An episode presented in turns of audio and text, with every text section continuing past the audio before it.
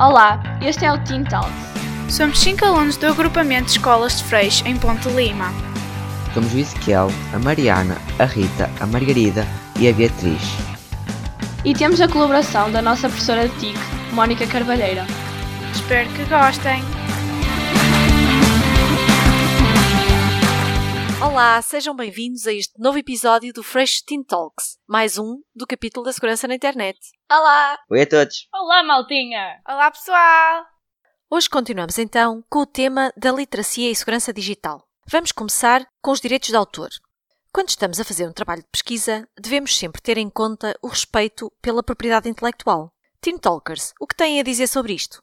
O que é que vocês sentiam se algum dos vossos trabalhos fosse copiado por alguém? Sentia que o meu trabalho tinha sido desrespeitado, porque no fundo o esforço era meu, mas os créditos não me eram atribuídos. Por isso, é importante respeitar os direitos de autor, e isso significa que devemos indicar sempre as fontes que utilizamos para fazer os nossos trabalhos e respeitar as regras de licenciamento dessas fontes.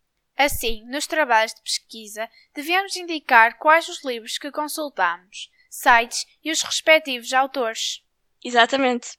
Já agora, no outro dia, ouvi falar de Creative Commons. O que é isso? Os licenciamentos Creative Commons permitem ao seu autor ter direitos sobre o seu trabalho. Por exemplo, saber se podemos usar esse trabalho e alterá-lo, se podemos ou não utilizar para fins comerciais, entre outros. Consultem o site creativecommons.org. Está lá tudo. Sim, muito bem. O licenciamento Creative Commons é um padrão para atribuir autorização de direitos de autor a qualquer criação. Se encontrares um trabalho com este tipo de licenças, isto significa que o trabalho poderá ser distribuído, copiado, editado ou até remisturado para criar outros trabalhos dentro das regras do licenciamento. Referenciar o autor original do trabalho é sempre indispensável. Mas, entretanto, para além disto, só queria relembrar-vos que também existem muitos repositórios de imagens e áudios livres de direitos de autor, que podem ser utilizados livremente. Agora, relativamente aos trabalhos de pesquisa, também é essencial verificar a veracidade da informação que encontram na internet. Como sabem, há imensa informação falsa na net, por isso há que consultar várias fontes. Sim, eh, devemos sempre consultar várias fontes de informação para enriquecer os nossos trabalhos e analisar se a informação é verdadeira. Pois, não devemos acreditar em tudo que está na internet. Devemos certificar-nos sempre se a informação é credível, quer dizer verdadeira. Mas, na realidade, como é que podemos saber disso? A primeira coisa a fazer é verificar se o site onde é publicada a informação é fiável e ler o conteúdo do texto para perceber se é coerente ou faz sentido. Também deves verificar quem é o autor e quando a informação foi publicada. Sim, estou a lembrar-me de uma altura em que foi publicada uma imagem de há dois anos com muita gente, sem máscara, afirmando que tinha sido agora em plena pandemia. No fundo, foi um repost.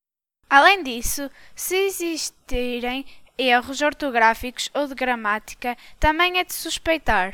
Não te esqueças de comparar o conteúdo com outras fontes de informação e não partilhes boatos nem notícias falsas. Enquanto estás a trabalhar, deves focar-te ao máximo na tarefa e de vez em quando fazer pausas produtivas. Lembra-te de pôr de lado as distrações e fazer pequenas pausas entre as tarefas da escola. Isto torna-te mais produtivo.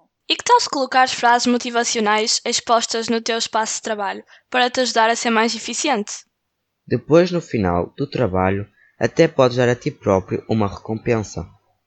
Hum, por falar em recompensa, a minha é ir ver as novidades no Insta. Olha, tenho um pedido de mensagem com um link duvidoso. Mariana, tem cuidado!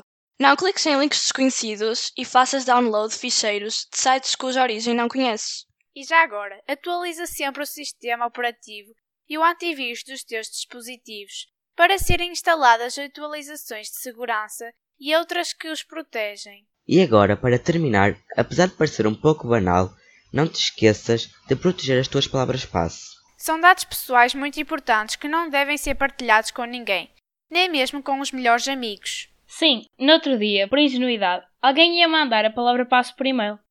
Nunca deves fazer isso, nem mesmo em formulários ou mensagens. Já sabes, mantém-te sempre seguro online. Este foi O segundo episódio Do Teen Talks. Até breve!